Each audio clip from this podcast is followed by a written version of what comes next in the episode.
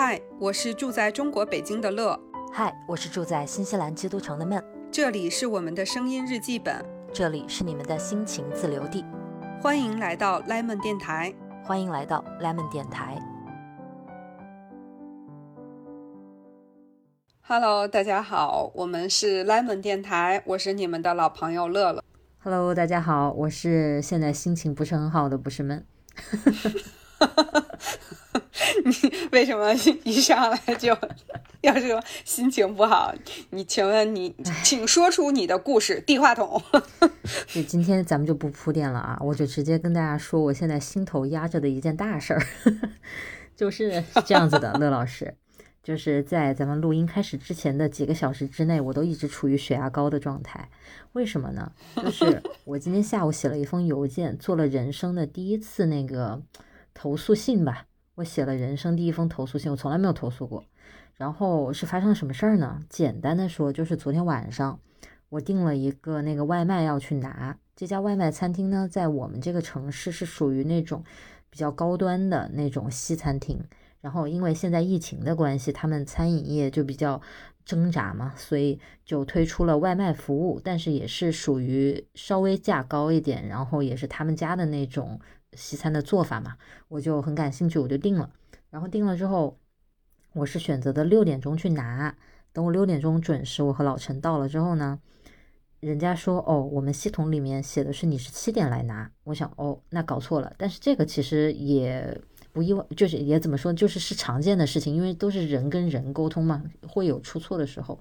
所以你是在那种微信给他就是聊天的这种呢，还是打电话？打电话。哦，嗯，打的电话，然后明白明白。我在这里要吐槽一句，这个你大新西兰的这个订餐系统还是比较这个原始的。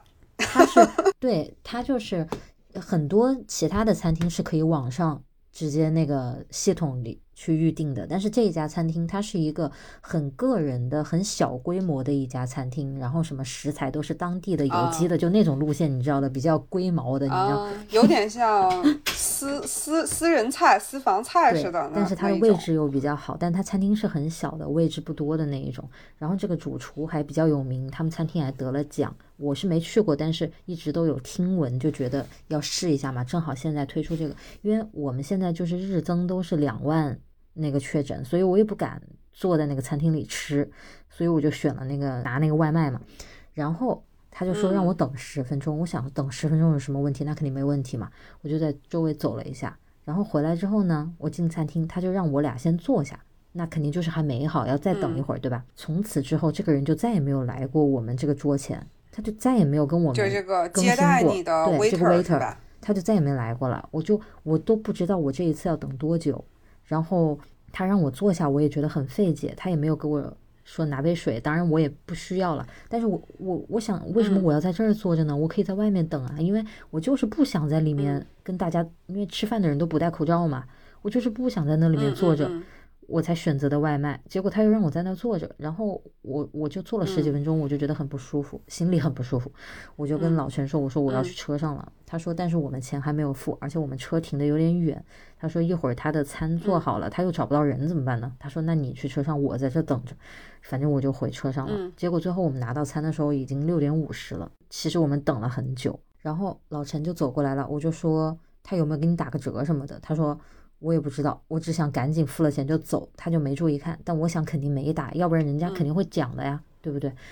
但是其实我的意思并不是说我要贪他那几块钱的便宜，我只是觉得你这个事儿做的不是很好，这个服务不太好。你跟我说等十分钟，最后我等了五十分钟，你至少给我个说明，对对不对？然后老陈就说那个人还是说那个继承了是七点拿，所以就是就现在才做，对，所以就结束了，然后就给我们了。然后我整个回家路上，我我就很生气。其实我内心非常不高兴，因为我可能本身对他的期待是高的，因为他就各种名头在外，我觉得他应该是很棒，我也很期待这一餐。结果就搞成这个样子。然后我就不说那个吃的好不好，因为我本来心情也不好了，所以可能再好吃的东西也不好吃了。然后到了今天，我就越想这个事情，我觉得越不高兴。尤其是我想现在这个疫情的时候，我觉得这个 waiter 的这一系列操作很迷，就是他。又不告诉我要等多久，还让我在那儿坐着，我就觉得很神奇。他也不来跟我们更新那个情况，对吧？然后我就给他们家发了一封邮件，这是我人生第一次做这件事情。我就说了，我说我很理解现在这个时候对你们餐饮业很困难，但是我们也选择继续支持。但是我觉得这个体验真的非常不好，我就把这整个我觉得很迷的一系列事情都写出来了。我说。最一开始你登记错了时间这个点，我觉得可以理解，因为这种事情会发生。但是后面为什么说只用等十分钟，最后等了那么久，而且让我们坐在那儿，而且这过程当中也不来理，完全没有顾及我们，对吧？这是我觉得最不能理解的点。解释吗？完全没有解释，最后就是说登记错了时间，就这一句话。然后他也说了那种什么抱歉久等了，但我是觉得这个是一个套话，反正至少在当时我是这么觉得的。然后呢？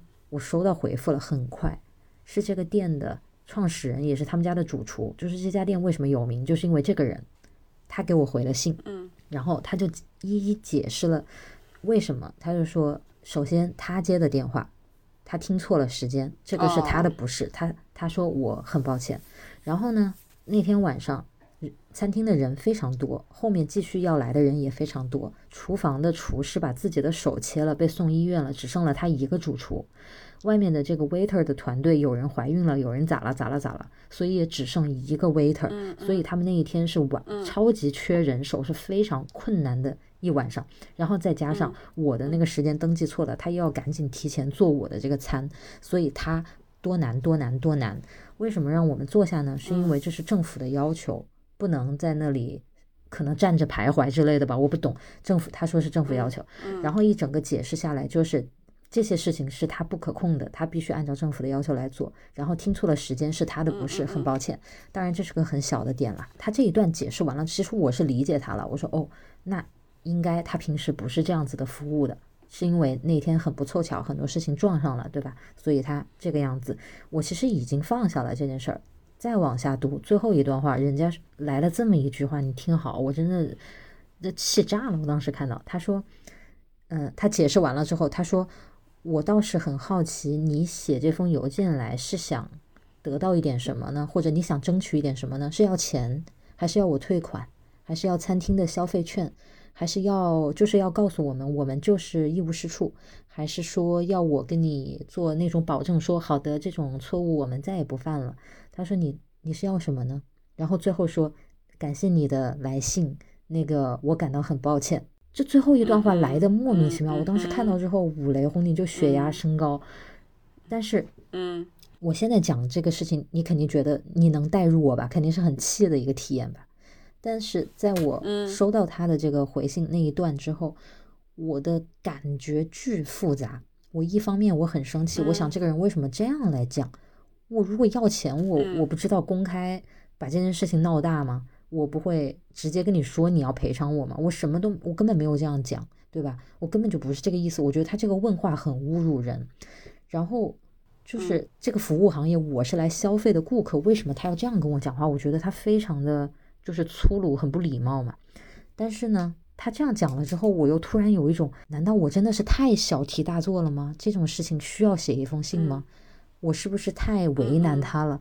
甚至我会想，是不是我的表达不到位？比如说英语是我的第二语言，是不是我的表达不够好？所以我说的话太重了。就是我突然就进入了一种各种自我质疑的那个环节，然后我就会觉得我又生气，我又很委屈，然后我又就是我腰板挺不直了。我不知道我做这件事情做的对不对，我特别矛盾。对呀。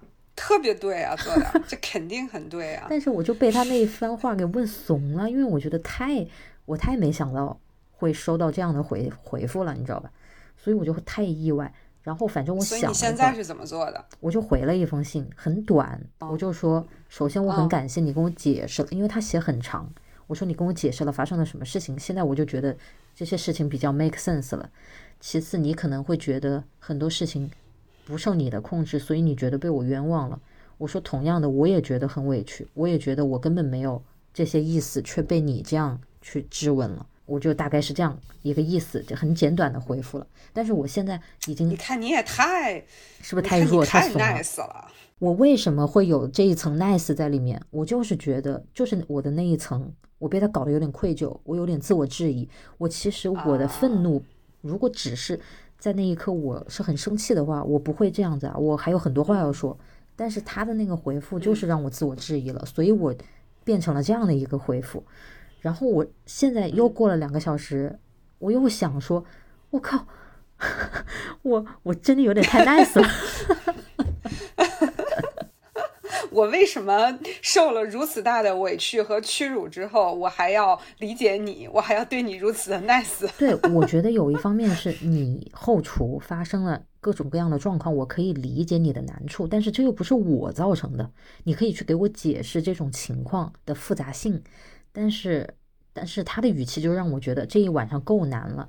你还是那个拿外卖的那个人，你也让我的这一晚上难上加难。我觉得他有一腔怒火，你知道吗？正好遇上我了，他撒到我头上了，给我一下弄懵了。嗯，但是。就像你刚才讲的那样，我就是确实是产生了自我怀疑。你刚才不是说，你说我受了这么大的委屈，我还要怎么怎么样？我在那一刻的怀疑就是，我真的受了这么大的委屈，还是我很作，还是我不应该？我就像以前啊，我我可能也会有这样的情况，但是我就不会去写这封信。嗯，但是这一次我就写了，然后人家是这样回复我。我想，他作为一个餐饮行业的人，他肯定遇到过各种顾客给他的反馈，这么没有礼貌的回复我，难道真的是我太过分了吗？我就会有这样的一个想法。嗯，你说我是先来这个给你分析一下呢，我还是先来跟你分享一下我跟你最近发生的一个极其相似，我靠，然后被对待也极其相似的一个经历呢？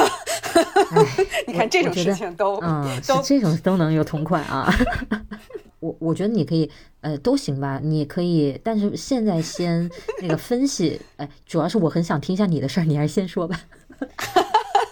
你是想听一下，在我这个事儿里，我我是不是委屈，是吗？对，我想听一下你被你遭遇了什么样不公的对待。这个事儿就是什么？那个呃，怎么才让自己那个开心点呢？来，你把你的不开心说出来，说出来让我高兴高兴。对我这个事情其实也才刚刚解决好，我是发生在一个那个线下购物的这个环境里。你看，我一个线下购物的支持者，我还因为去线下购物遭受了不良的体验，我这个太冤了我。然后就是去买了一件衣服，这个衣服还挺贵的，一线准一线品牌这种了吧。然后呢，就是。呃，一件大衣就是如果不打折，差不多要一万块钱，就这个样子，所以应该还是。应该还是挺贵的，它设计面料都是质量都相当不错的，而且这两年它的这个品牌的这个营销啊、代言人什么的也都选得很好，嗯，所以这几年我买他们家衣服还挺多的，就是以品质好著称，嗯，然后呢，我这次又去买，正好它这个衣服呢也是有活动，我买的还挺开心，然后当时就选了一件，然后这件呢当时是呃它那个因为是一件大衣，所以它有那个褶子，嗯，然后是熨了半天才熨开，然后就是。我多多少少心里有点不满意，但是我没有，就是说。就说肯定不要了，然后那个店员主动跟我说，他说那我再帮您调个货吧。然后那件拿来之后，到时候我通知您说，如果您方便，您就两件过来选一下，您看哪件更好一点。我说那还挺好的嘛。然后呃，因为他这个商场离我家还挺近的，就是我下班也正好能路过，所以呢，我是在周六的下午付的钱，我实际去拿衣服是转过来周一的晚上了，所以其实这中间是有很多的时间供他们去调货整理。好，所有的东西都弄好的。然后呢，等我去了之后，他就给我看了一下。最后他说：“嗯，我们觉得还是原来这件比较好。”然后我又对比了一下，确实还是他们之前给我看的那件很好。嗯，然后我就拿回来了。拿回来之后呢，这个就呃。第二天准备穿的时候，因为它那个兜有一点鼓，你知道，就是大衣这类的衣服，不是兜里面通常会放一个那种防尘袋，或者什么就是那种干燥剂，比如说它是因为我这个是羊绒的材质嘛，它会有干燥剂一类的。想把这个东西掏出来，然后我就伸手进去一掏。大家听到这里，请这个做好这个。约的准备，我我从那个兜里掏出来一个已经使用过的口罩。我这，哎，这种事情如果真的说比如说我把它抛在网上的话，这这应该在国内这个防疫之下算是很那个的事情吧，很大的失误吧。我个人理解，这不是，起码不是一件小事儿。当然了，就是国内防疫现在也都挺难的，我觉得也不要用我这么一点儿，就是嗯，实际可能并不会为我带来特别大的实际伤害的这种小事儿，不要去给这个防疫人员添麻烦嘛。就是我也我就是我我就也没有太去往这方面想。我的第一个做法还是当时就。呃，直接，因为当时是早上，我准备上班了，要穿这个衣服嘛，嗯，然后我就把衣服又完全都弄好放起来，然后我就去上班，在上班路上，我就打了这个品牌的四零零的电话，嗯，然后呢，四零零电话接通之后还真不错，就有人工，因为我知道现在很多那个四零零都没有人工了嘛，就你很难。打到人工，他倒是很快接了人工，然后我就跟他说了，呃，什么情况？我说我买了衣服，在里面翻出来一个用过的口罩，然后那边说，哦，然后我说，他说你在什么在在哪买的？是线下还是线上？什么城市？我就都说了，嗯，他说，哦，好的，我记录了。然后我 他是我当时就是 what，我我我让我当时就很生气，你知道吧？然后我说我说你作为这个。品牌的这个服务人员，我说你不应该先跟我道个歉吗？对。然后他说：“哦，那我跟你道个歉吧。”然后我就又继续 what？哇，这个太绝了，是吧？就是，然后我说。我说你这不应该。他说啊，你的情况我们都，他特别就就他打断我的话说啊，你这个情况我都已经记录了。我们只是我们的职责就是记录，我们没有办法干涉门店的任何事情。你说这种情况我们会进行反馈，然后也会放到门店，让他们门店会尽快联系你处理的，就完了。哦，然后就是他就他就意思就是他没有跟我道歉的义务。他只是记录了情况，他的工作就完成了。我听起来，对我听起来，他就很像一个消费者协会之类的一个第三方机构，他不像这个品牌的人，对不对？我肯定不会要求消费者协会跟我道歉，因为这不干他的事情，对不对？但是他不是这个品牌的四零零吗？这就是很诡异的点啊。然后我就。一很生气嘛，但是我知道，就是因为我也是做相关的运营，然后我也带这类的团队，我知道现在很多公司都是把自己的这个四零零的这个职场都是做那个 BPO，就是外包。嗯，然后我也知道，就是这种外包的人员，可能从培训上和就是对公司的认同感上都几乎为零嘛。对，这只是他的一个一一个分线，他也没有什么这种意识，可能加上就是这个行业本身它那个人员流动性也特别大。嗯，我想我跟他。再说再多也没什么用，我就我说那你就尽快反馈吧，我就把电话挂了。然后在四零零这一趴就已经很不愉快了，倒是挺快的，门店的这个店经理就联系我了。然后呢，一上来也是先他一上来还是表现的非常的 nice 的，就是先说我们确实给您让您有不好的感受了，让您这个有不好的体验了啊，我们跟您道个歉啊，这个都是说了。我估计可能对方也说了，就是我可能。对道歉这事儿比较介意吧，然后这都还好，然后他就跟我说：“我说那那个你们有什么解决方案吗？”他说：“我送您一个我们店里的帽子或者手套吧。”我就有点懵，我说这个，我我我说我说你不确认一下我到底我我的介意的需求是什么？我的需求到底？对，我就第又发出了 what，就是内我内心上好多次的 what。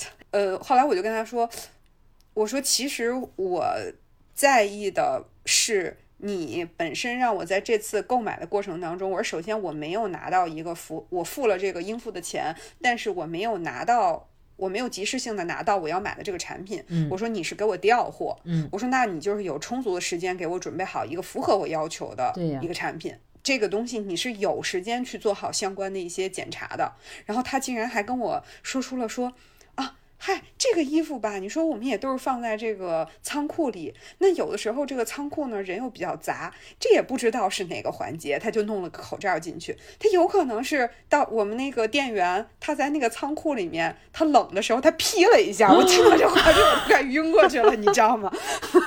他不如不说，真的。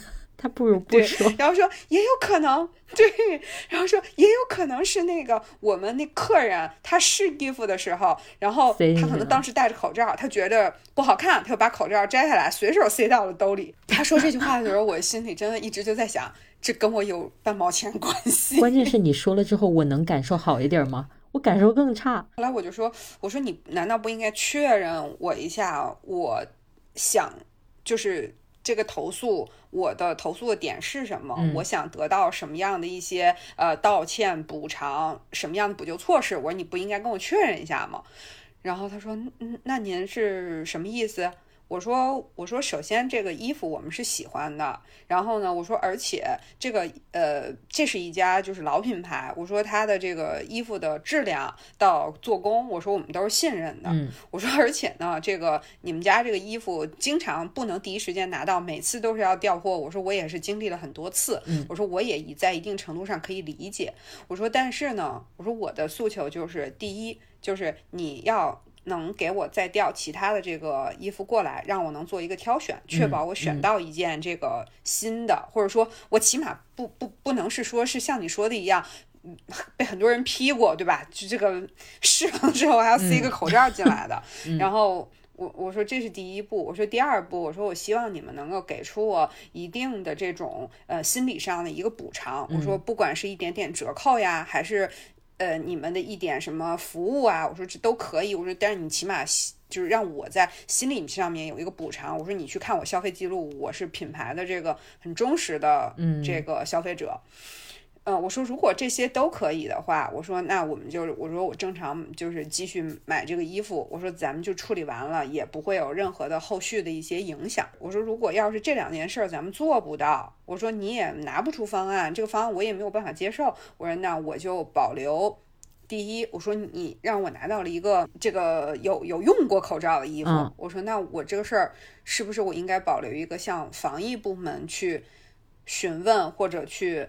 说明这个情况的权利，对吧？我说第二呢，我就是保留一个向相应的媒媒媒体公开这件事情，去保证我自己权益的，包括我说像三幺五这种，我说我要保留这个权利。嗯，我说你去沟通吧。然后他说好吧，我去沟通吧。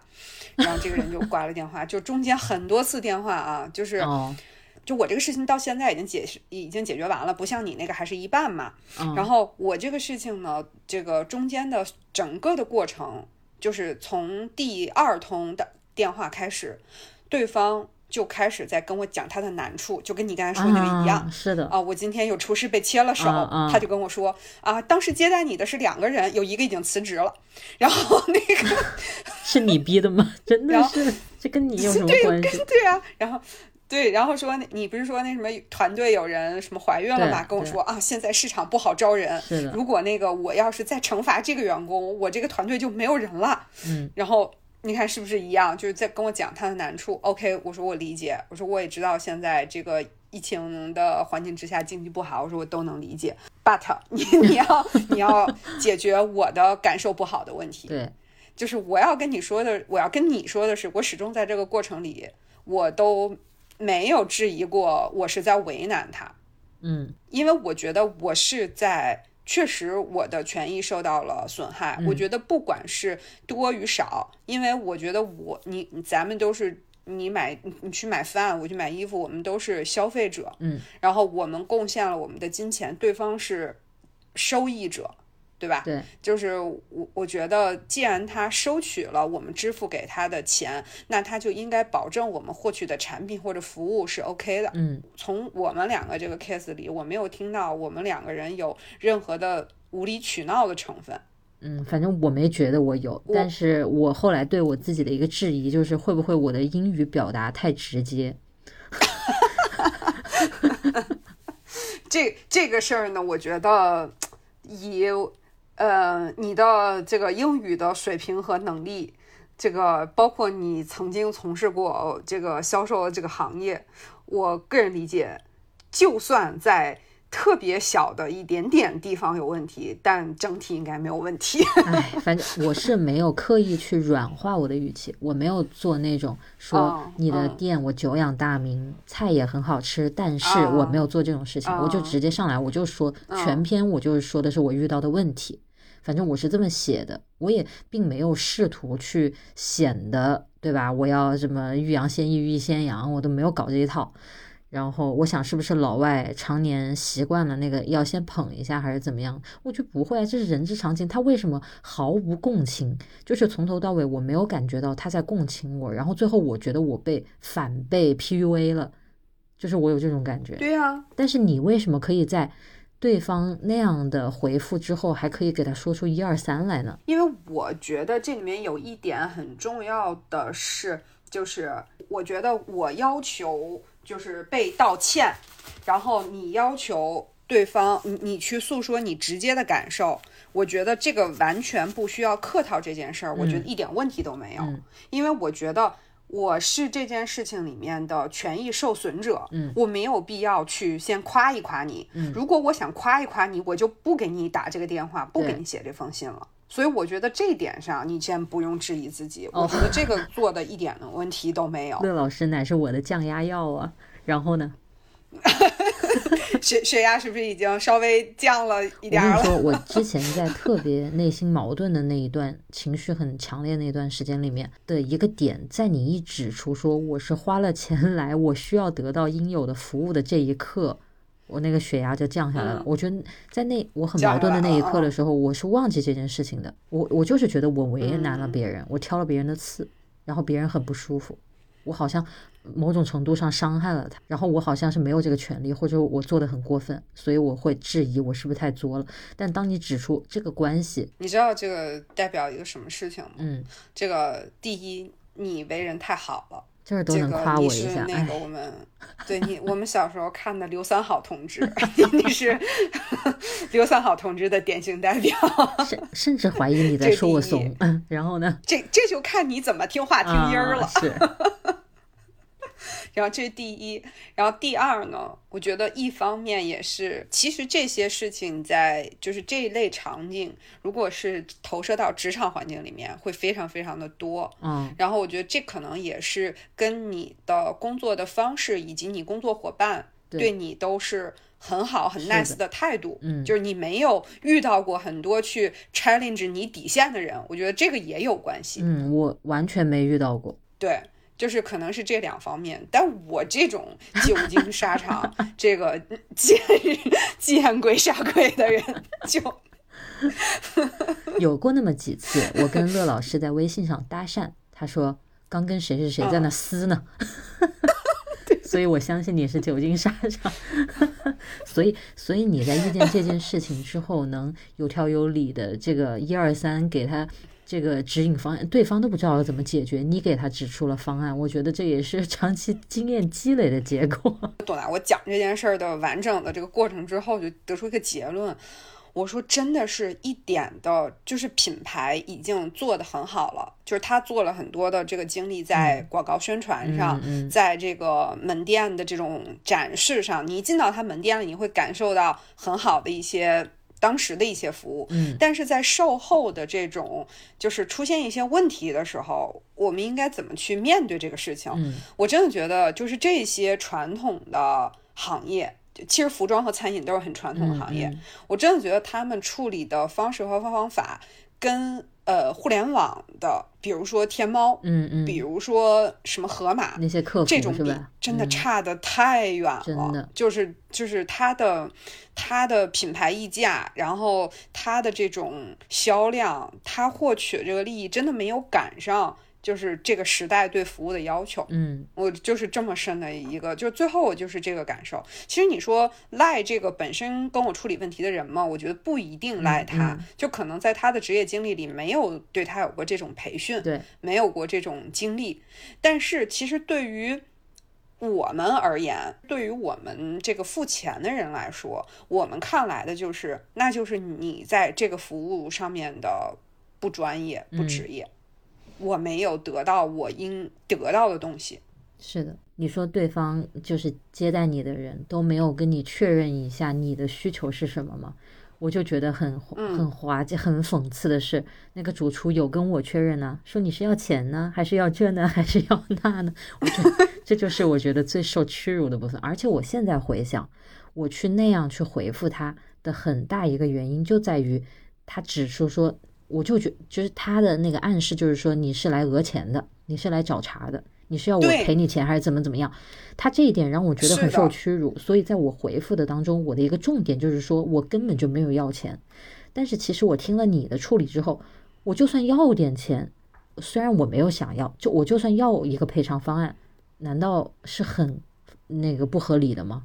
因为我确实花了一样的钱，我没有得到很好的服务啊，对不对？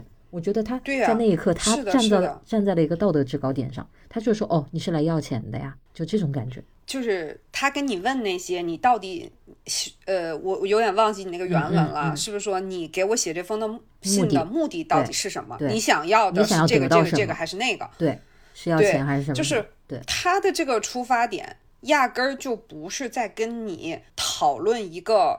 我如何为你进行心理补偿的方案？对他就是在明示性的告诉你，我觉得你就是想讹我一些东西。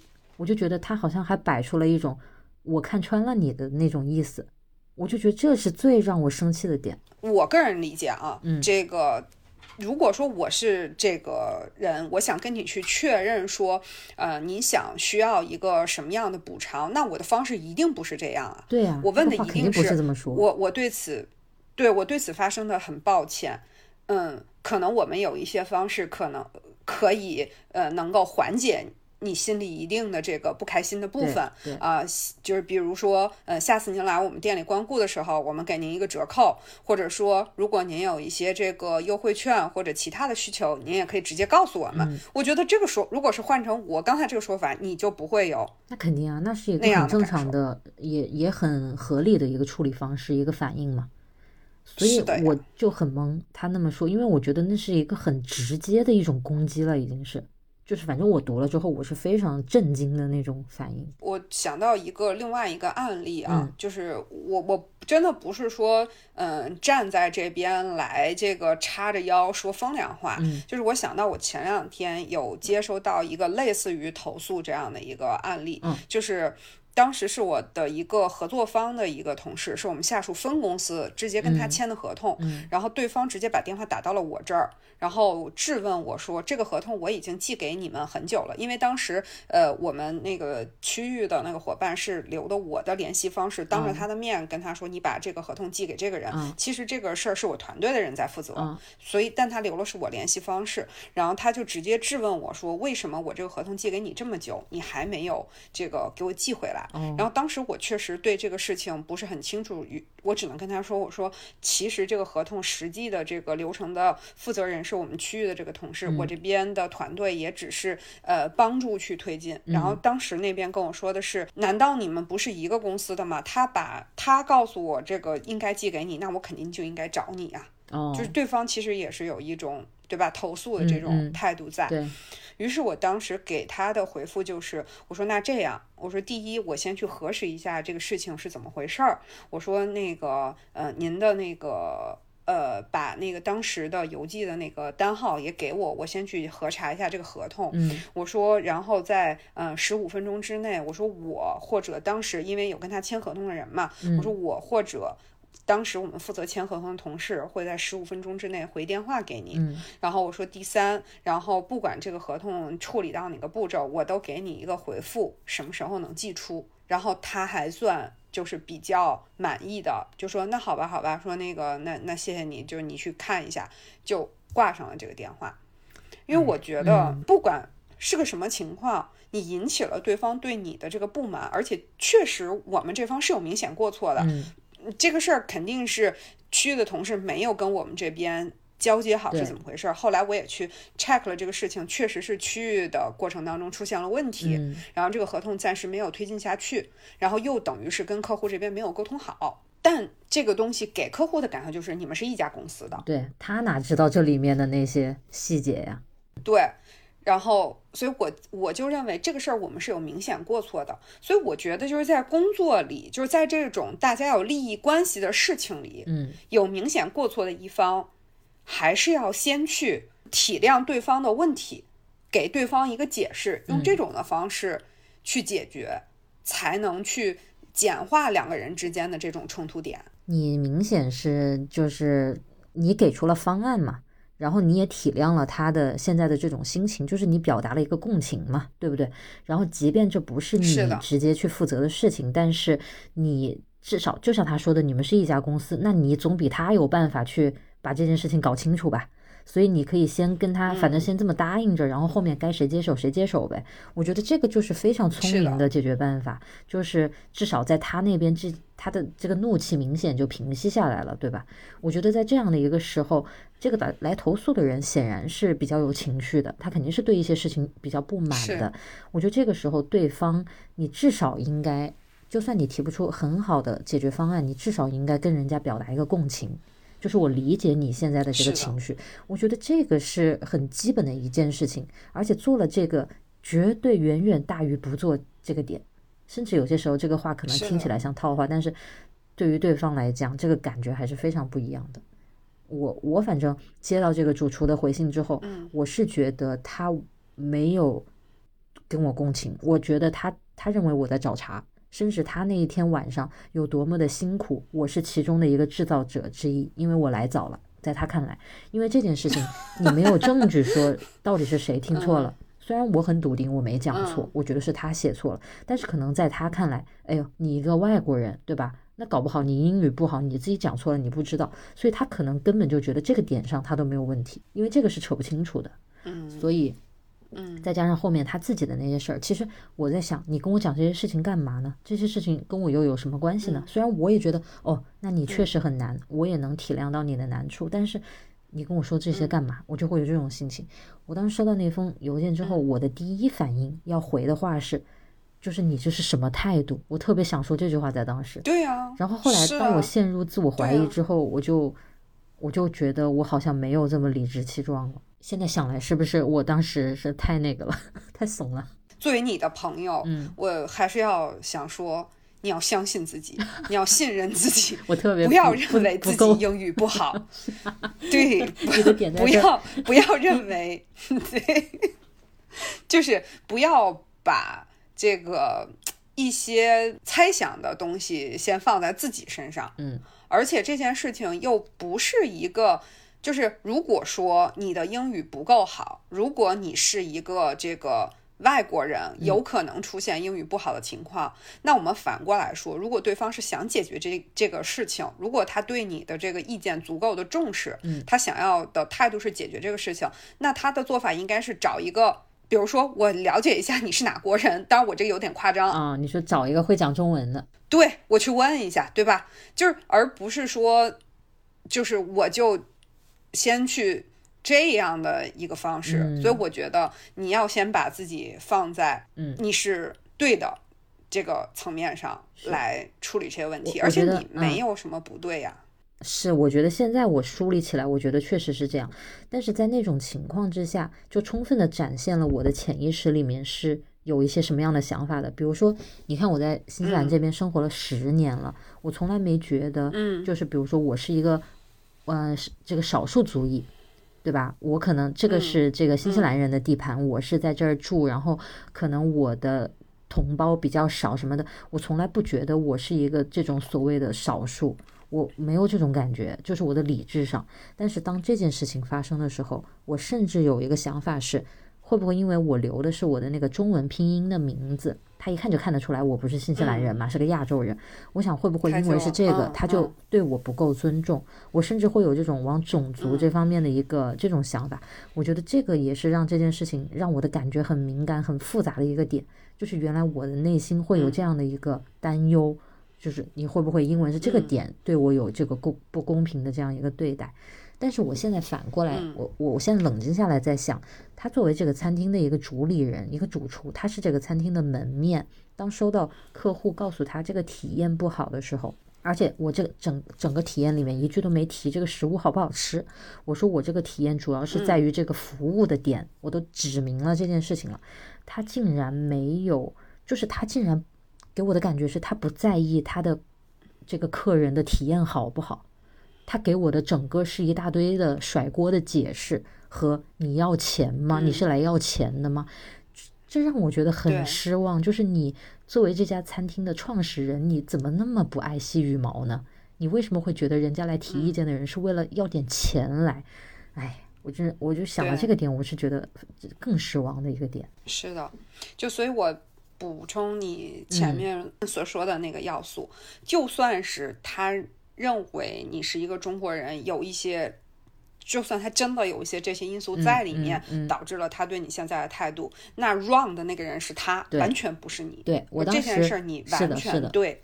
我想到这件事儿之后，我就想说，他胆敢回复我这封邮件，如果他有任何一星半点的针对我不是这个新西兰人的这这个事情，我想他完了，我绝对不会放过他。是的。是的，所以我说，我想进一步说的就是，你更应该认为，就是你的只要是正常的、合理的，然后实事求是的态度、尊重的去表达自己的诉求和不满，我觉得这是一件太正常的事情，你完全不用。考虑会不会我英文不太好，是不是我是一个中国人，或者或者说我不是一个新西兰人？如果对方在处理这件事情里面有一丝一毫考虑的这个，那就是他的问题。嗯，去改善的，去去提升的，就是应该是他，而不是你。我觉得这件事儿是我们在就是保护自己的利益里面应该一定要坚持的，就是不能千万不要对自己有一点点。主张正确的部分，不要有一点点质疑。嗯，是，那在那一刻，我真的这个根基动摇了，所以导致直接导致我的那封回信是那么的软弱无力。你你本来我还是这个很严肃的在跟你讲这个事情，你最后说出这句话，就特别像我特别严肃的跟你讲一个事儿，你突然就给我发了个表情包，弱小无辜又可怜，就是我哟。没有，我就觉得我们两个在进行，就是比如说一个面试的复盘，你知道吗？然后我就觉得，哎呀，我那一题答的不好，不好，不好。我觉得特别像那个你在外面吵架没有吵好，然后回来跟我说，来咱们 review 一下，看看下次哪里可以改进。我之前我回复他之后，我可紧张了，我时不时的我就想要不要刷新一下，万一他又回复我了，我受不受得了那个刺激？我就是特别矛盾的心情。然后现在跟你聊了之后，我就是特别坦然。你敢回复我，我绝对我有很多话等着要对你说的这种想法。他当时他不是那段话非常让我觉得侮辱人吗？就是你要钱什么的。然后我不是说我想到的第一，我第一个反应就是你这是什么态度？第二个反应是你要怎么补偿我是你的事，你为什么要来问我？就是我当时想到的，对啊，就是我的第一反应是这样子的。其实我第一反应就是这个直觉还是非常非常，就是怎么讲，嗯，不是那么怂的，对不对？但是后来慢慢慢慢的就是被一种质疑吞噬了。就这两句话完全没讲究，这两句话是我打在那个对话框里的，我没有发，我删掉了。嗯，那就看看他下面怎么回复你。然后我觉得我我的预感是他不会再回复我了，因为我什么都不要啊，我不要钱，他还他还继续回复干嘛？我我能不能再回复一篇说我说哦搞错了，然后要点钱的？他真的就是从心眼里。他首先认为，就是他那天很委屈，然后呢，他又不是很 care 别人对他的评价，嗯，那他可能真的就就不会再去回复你这个事情了。我有一点感觉他是那种，就是性格比较有棱角的那种，就又有有点像匠人一样的，他不是做服务业的，嗯，对他就是做那个做菜的。然后他对食材什么的很讲究，反正我看一些报道是这么说，对那些东西很讲究。然后我我觉得再怎么替他讲，我都觉得他的回复非常不对劲。我我就想说，他对食材讲究，他是个主厨，他创立这家贵贵的餐厅，对吧？你看我老说贵贵的餐厅，你难道不是为了让人们喜欢吗？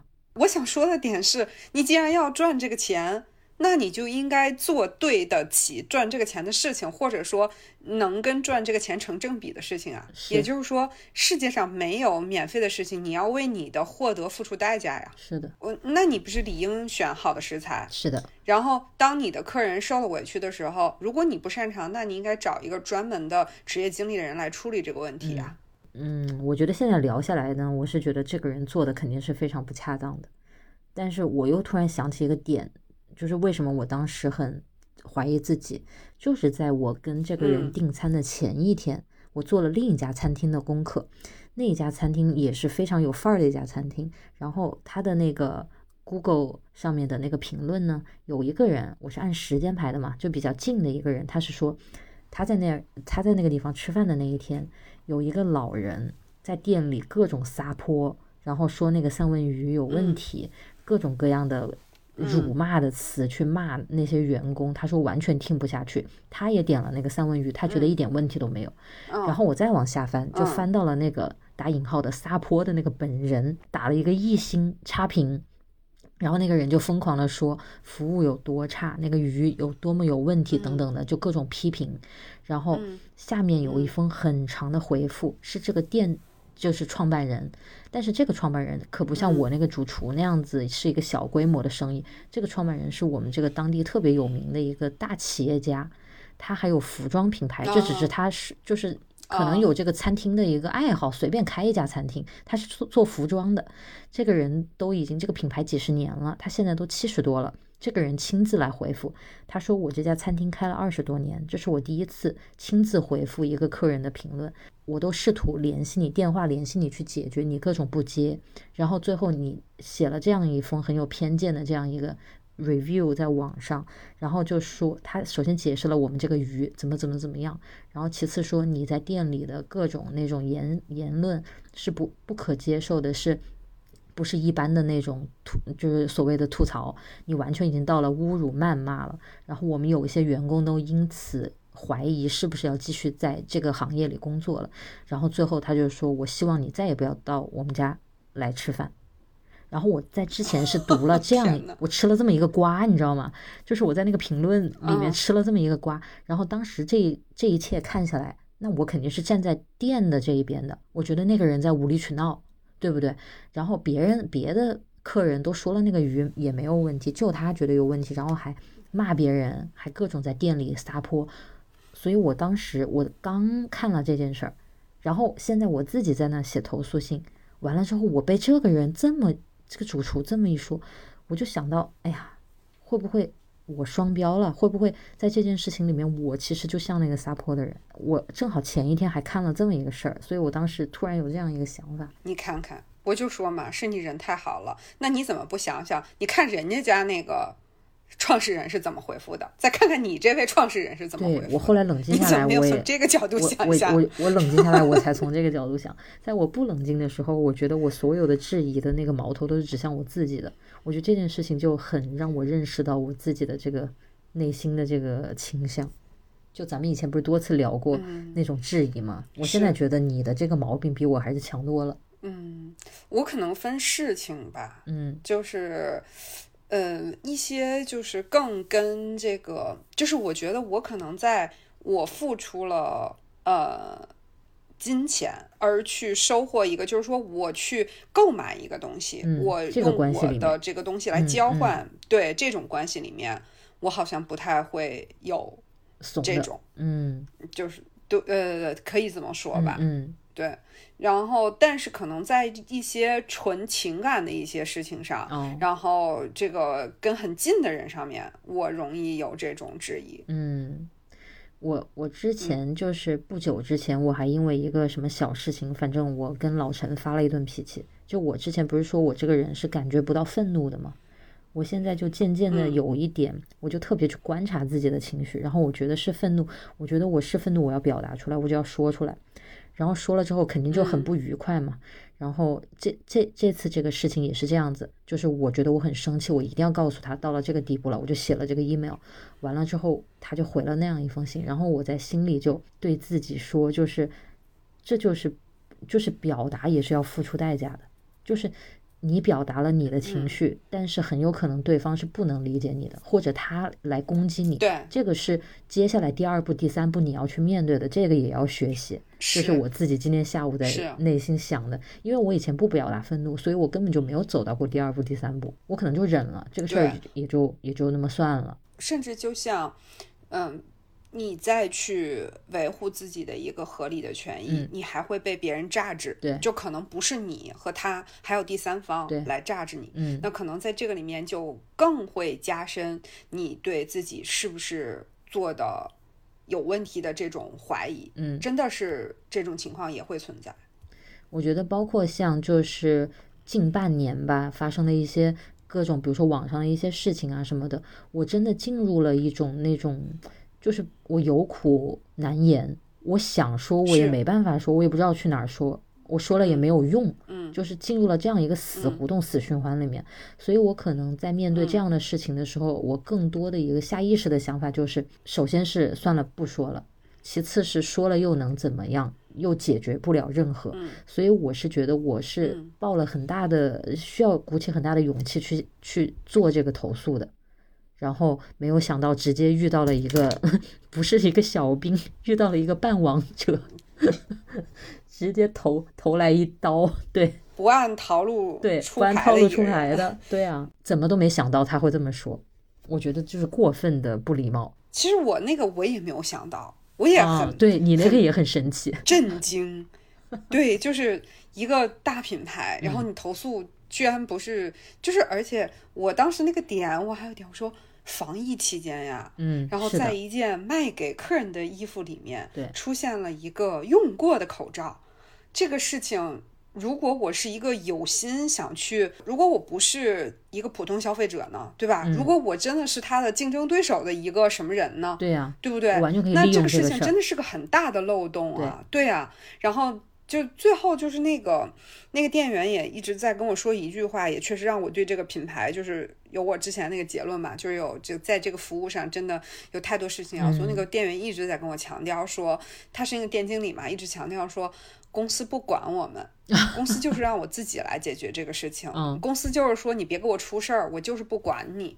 我我不知道，因为我这个毕竟是单方面的信息，是他嗯告诉我的啊，是我不知道他的品牌公司到底是怎么去传递这个概念的，但确实是，嗯，怎么说？就是这两年，就是最近这半年吧，就是国内开始有一个词，我不知道孟老师你有没有听说过？其实刚才那个呃主厨他跟你说什么，他有这个难处，今天我这样了那样了。呃，包括我那个人在说他的难处，我都想到了这个词，嗯就是摆烂。哦，摆烂啊，我一开始不知道这个词是什么意思，然后后来我就是查那个网上那个百度的说明嘛，啊然后再加上结合别人的语境，嗯嗯，我才明白了。我真的觉得他们两个人其实都是在一定程度在摆烂，就是我就这样了，嗯，我就不能更好了。啊，你怎么办？你怎么你能拿我怎么样？就嗯真的给我一种、这个感觉。但是我觉得话说回来，你对的这个人，他就是一个门店的经理，或者他就是一个接电话的客服。我这个人，他可是能做得了主的人。然后他说出这样一番话，我觉得这个生意怎么做得大？如果这样一点，小小的，那个你都不能体谅的话，我就觉得很好失望啊！我还我还想着以后要去他店里吃，我现在真的就是很劝退了，我肯定我就完全不会再想去。早几年也有过类似的一种，就这种投诉，也是个餐饮行业，嗯然后也是就是解决非常不好。他那个给我的意思就是，他认为他没毛病，嗯，你你要是看不惯我，你就不要再光顾我。嗯然后他给我的也是这种回复，就是你要看不惯，你可以不要再买了。嗯然后反正我没错，回复我也确实都没有再买过。但是他呢，可能生意我从各种渠道了解到，好像还可以。其实我当时在想嗯也是，就是。做不大了这种？人能把生意真正做好吗？嗯就是，呃，虽然虽然好像他发展的还可以，但是我心现在心里还是很膈应，对？这个本身不是认同的。对，嗯，是的，我觉得也确实有一方面在于现在这个时候，确尤其新西兰的这个防疫政策可能跟国内是很不一样的，但是我相信全球的餐饮业都很难，尤其他这样一个小团队，他是一个小公司，他就有点像私房菜那感觉了。像他这样的可能更艰难，然后他的位置又比较中心，可能租金会高啊等等这些，我这些很体谅他。然后他那天晚上具体发生什么，我也很体谅他。但是你在这样的时候，你更应该去维护住你的客人，不是吗？他的这一番言论，是因为我甚至还在想，是因为我点的是个外卖吗？不是在店里用餐，所以消费不高吗？我觉得好那个呀。我是第一次去，然后这样的体验，我肯定不会再去的。是怎么说？嗯，庆幸你只跟他是利益上的关系，他并不是你生活当中的一个重要的朋友或者亲人。如果是这样的一个人，我觉得他如果是这样的表达方式，那真的蛮 PUA 别人的。我就觉得这个素质很成问题，对不对？就是正常人不是这么说话。你你看他给你带来的一系列的东西都是很负面的影响，就是你在质疑是不是花我花的钱。不够啊！你刚才不是说我花我我点的是外卖，我消费不够高，是不是因为我英语不太好？是不是因为我不是英格兰呃新那个新西兰人？就是你，他这给你的一个反应，就是完全让你在质疑自己。就这个人的这个语言的这个 PUA 的能力实在有点太强了。对，佛了佛了，离他远点。哇，你不说我都没意识到。我觉得是我反正不觉得说一定是顾客是上帝要抬到那么高，但我觉得至少我们是一个平等的。就是我付钱给你，你给到我要的东西和服务嘛，就是一个这个交这这个叫什么商业的这样一个利益的关系嘛。但是现在他的这封信我读下来，整个完全就觉得我自己好像很低，对吧？我我的各种自我怀疑，是不是我在作？但是我你这个时候我又要我又要 说那种话了。我说当然我是可能是这个性格，我很容易 这样子，但是。他我觉得他是没有给到我我应得的尊重的，这个点我觉得肯定是这样。是的，嗯，所以我其实一直想说的就是，其实前面也提到，就是，嗯，我们是这个维护自己权益的人，我觉得维护自己权益一点问题都没有，只要是从实事求是，嗯，从尊重对方，嗯，就是我上来也没有我。我们又不是你刚才说的那个 Google 评论里面的那个去撒泼、去辱骂的人。我们合理的去阐述这件事情，在跟你沟通的话，那为什么我们不值得一个认真的对待和回复呢？反而是在对啊，对吧？首先，我们的那个语言上没有去虐待，对吧？然后我们的事情也是实事求是，我也没有编，就是我说的是。发生的事情啊，对吧？我跟你说就特别逗，我当时把那个口罩拿出来的那一刹那，然后我我我跟董大国两个人嘛。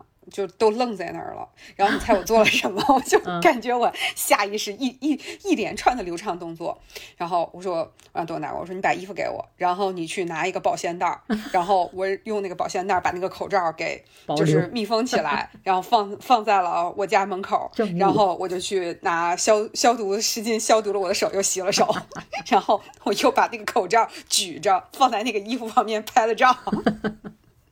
这就是政务，就一连串的操作，这弄得以后穿个新衣服还要拍个视频了，对吧？证明这个东西就是从那里面拿出来的。然后我觉得另外一个方面，就其实我前面也有说到，其实咱们也一直在说，就是你作为一个就是获取利益的人，那你也应该去关注。别人对你的反馈，嗯，同时如果说给你反馈是负向的，那你也应该为这个事儿负责，嗯，为你的不好的做法付出你应该付出的，甭管是赔偿、道歉等等这样的一些代价，我觉得这个是必须的。对，就是就我就是说一句难听一点的话，就是那你就是挣什么钱就吃什么苦，这个事儿是这样，对不对？没没有办法的，对。我我后来想，你看我看的 Google review 的那件事情，人家那个人一上来就说我多次打电话联系你来谈这件事情怎么处理，人家在店里那样撒泼，别人还不是去跟他谈解决方案，但是是那个人不接嘛，他就不理，所以最后又自己剖了这么一个那个评论，人家才站出来这么这么去讲的。我觉得他那个处理方式才是比较正常的吧。如果那个人就是当然，就像你说的这个，比如说利益关系，然后你要挣这份钱，那肯定会有人对你是不满的，你要接得住这个评论。但是这当然也是分程度的。如果对方是用不文明的方式，如果对方是用不合理的方式，是用那种就是对人有这种攻击的方式，那当然在这种情况下就是另一回事了。他不仅仅是在提出一个这个意见啊等等这些了，对吧？这件事儿就是双方大家都应该维权可以，应该有原则。就是这个，你作为这个被投诉的一方，你也应该有你自己的底线。对，我我觉得这个应该是双方的，就是谁都不要，就是违背那个最基本的那些东西。嗯。听君一席话，胜读。我差点说听君一席话，如听一席话，这都是网络语言对我的坑害，把我的脑子都洗了。应该是这个听君一席话，血压降三个点。那必须的，你你一张嘴我就降了。我跟你讲，你说第一句话我就降。但是我一整个下午这个过程当中，我可能也表现的比较阴沉。然后老陈也就问我，他说你们后来有什么样的？有就还有没有继续进行？我就说我回了一个邮件什么什么的，然后他也没好没有多说什么，反正我我没有跟他进行一个那个讨论，然后我就直接到了我们录节目的时间，对我就直接跟你说了，然后我现在整个人是一个健康的状态，不像之前是一个血压高的状态。对，所以我觉得你下后面你可以用坦荡的心情对待他回或者不回，他回什么或者不回什么，我觉得你都可以用一个坦荡的心态去对待他，对吧？我我觉得就是，反正经过这件事情，就像我前面讲的，我对我自己也加深一个认识，就是竟然在这么底层的一一个东西上面，我那么容易会被就是别人的那个言语攻击去动摇，我这个点我自己都都有点惊讶。但是我我觉得今天跟你对话之后呢，我就觉得理清了很多思路。我觉得再遇到这种事情，我应该不会像今天这样很慌张的一个那那种反应。可以，看来这个我还是有点作用的。哇塞，作用太大了，而且你还提供了一个正面的案例。我这也不是很正面。我觉得你你回应的就很好呀，你也没有去对他发脾气，对吧？你你完全不会。但是我这处理结果很一般。那也那也可以了，反正就是我觉得最关键在于我们去就是去讲这件事情，我们本来也不是。真的去要钱或者要些什么东西，对吧？最最主要的是，我要告诉你我的这个体验不好。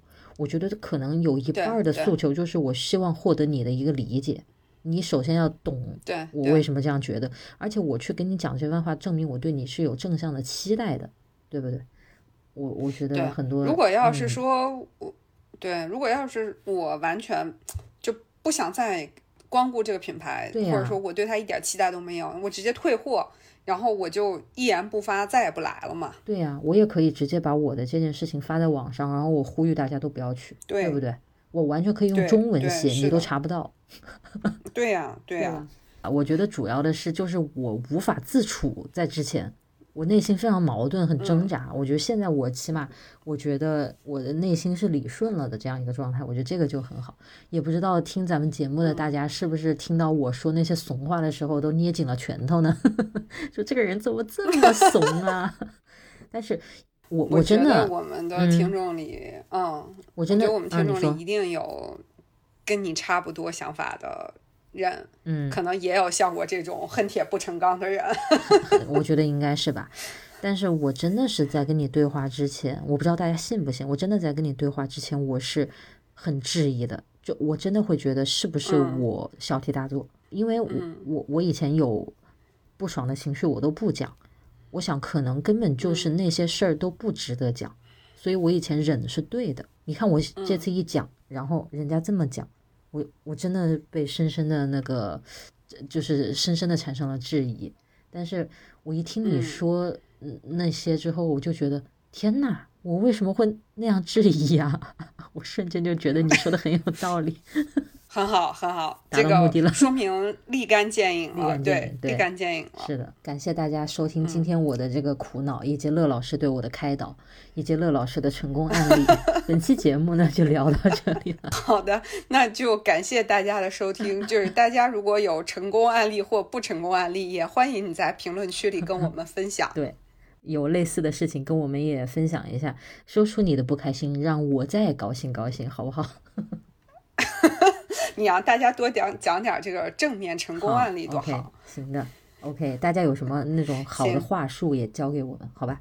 评论区里见。对对对，嗯，好好，那我们就到这儿了。好，下次再见，拜拜。